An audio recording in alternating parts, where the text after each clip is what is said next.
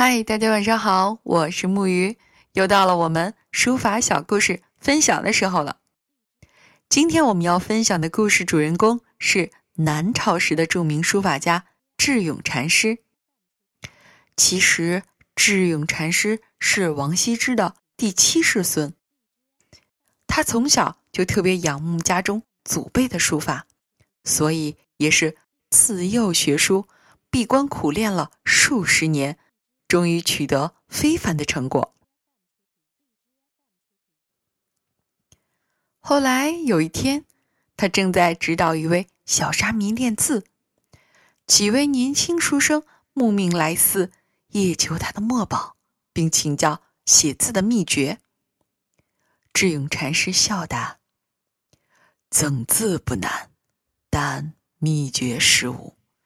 不过老衲。”可奉送诸位四字：勤学苦练，如能持之以恒，保你一生受用不尽。书生们闻言大失所望，智勇禅师便命小沙弥打开后院门，带领他们去寺中的塔林，在一棵枝繁叶茂的大树下，有一座高高的坟冢。书生们大惑不解，禅师指着坟冢说：“我习书一生，练字磨图的笔头尽在于此。”只见这冢前立了一块石碑，上刻“退笔冢”三字，下有“僧智勇力”几个小字，背后还有智勇禅师写的一篇墓志铭。偌大一座坟冢，杵满了秃笔头。书生们看罢，惊愕不已。